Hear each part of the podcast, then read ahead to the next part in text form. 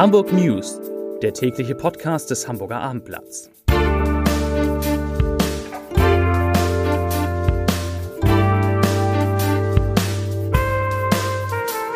Herzlich willkommen. Mein Name ist Lars Heider und heute geht es um die Lage bei den beiden größten Hamburger Arbeitgebern, also bei Asklepios und Airbus. Weitere Themen. Die Bederlandsauen werden trotz Energiekrise am 1. September geöffnet. Jugendliche unter Drogen sorgen bei der Polizei schon wieder für einen Großeinsatz. Und die Apfelbauern, die sorgen sich auch, aber die sorgen sich um ihre Existenz. Dazu gleich mehr. Zunächst aber wie immer die Top 3, die drei meistgelesenen Themen und Texte auf abendblatt.de. Auf Platz 3, Eurowings fliegt wieder häufiger ab Hamburg. Auf Platz 2, Asklepios fordert Hilfen wegen der hohen Inflation. Und auf Platz 1 umstrittenes Flüchtlingsheim in Blankenese wird abgerissen. Das waren die Top 3 auf abendblatt.de. Nach der eskalierten Drogenparty in einem Hotel auf St. Pauli am Dienstag mussten Feuerwehr und Polizei heute Morgen erneut wegen einer möglichen Drogenvergiftung ausrücken. In einer Kleingartenanlage am Kronstieg in Langhorn wurden um 7.50 Uhr zunächst drei nicht ansprechbare Jugendliche gemeldet. Spaziergänger hatten die beiden Jungen und das Mädchen entdeckt. Die Rettungskräfte, die dann eintrafen, mussten einen der Jugendlichen reanimieren. Da die Alarmierung als Massenanfall von Verletzten lief, rückte ein Großaufgebot der Feuerwehr aus. Auch ein Rettungshubschrauber war vor Ort. Einer der drei Jugendlichen musste am Ende ins Krankenhaus gebracht werden. Die Metropolregion ist Apfelland. Wilfried Plüschau, einst Geschäftsführer der Marktgemeinschaft Altes Land und Seniorchef des Obsthofes Plüschau in Haselau, erwartet eine ähnlich gute Apfelernte wie im vergangenen Jahr. Aber das war auch dann schon die einzig gute Nachricht bei der offiziellen Eröffnung der 22. Holsteiner Apfeltage.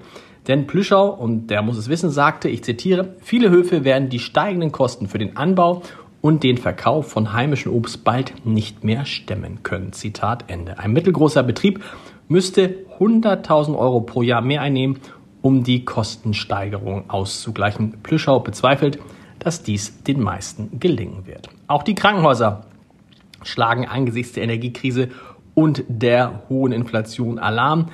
Wegen dieser beiden Faktoren kommen Kliniken aus Sicht des Konzerns Asklepios nicht ohne Hilfen über die Runde. Das sagte der Chef des Klinikbetreibers Kai Hanke heute. Neben einem kurzfristigen Inflationsausgleich seien tiefgreifende strukturelle Reformen nötig, so Asklepios. Das Unternehmen leidet im Moment insbesondere über überproportional anziehende Materialaufwendungen, also die Kosten, die Preissteigerung für Energie, Brennstoffe sowie für medizinische Materialien, die belasten den Konzern schwer.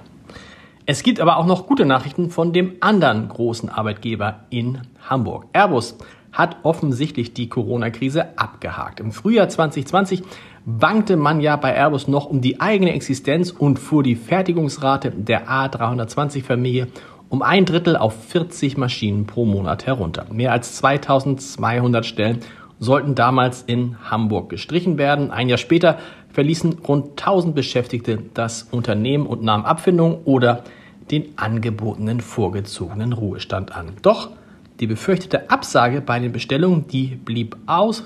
Die Luftfahrt erholt sich jetzt wieder und Airbus braucht nun wieder massiv Personal, um den wieder geplanten Hochlauf zu schaffen. Allein in diesem Jahr seien im Flugzeugbereich in Deutschland 700 Mitarbeiter fest eingestellt worden, sowie 1400 Leiharbeitskräfte an Bord gekommen. Und das wird nicht das Ende der Entwicklung bleiben, so viel kann ich schon verraten.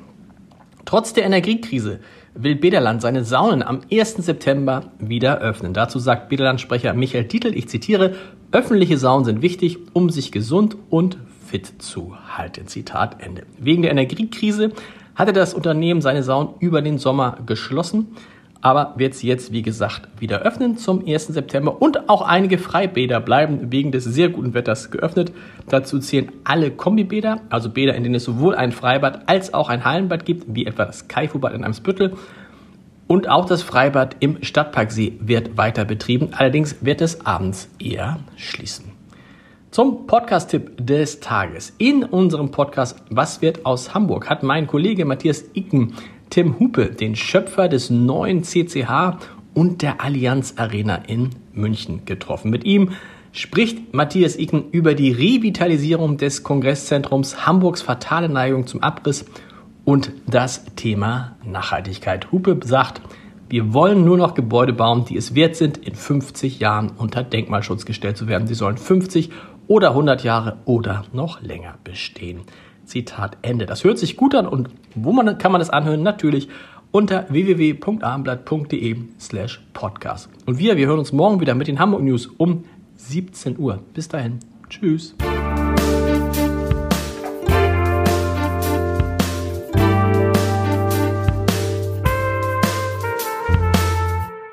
Weitere Podcasts vom Hamburger Abendblatt finden Sie auf abendblatt.de slash podcast.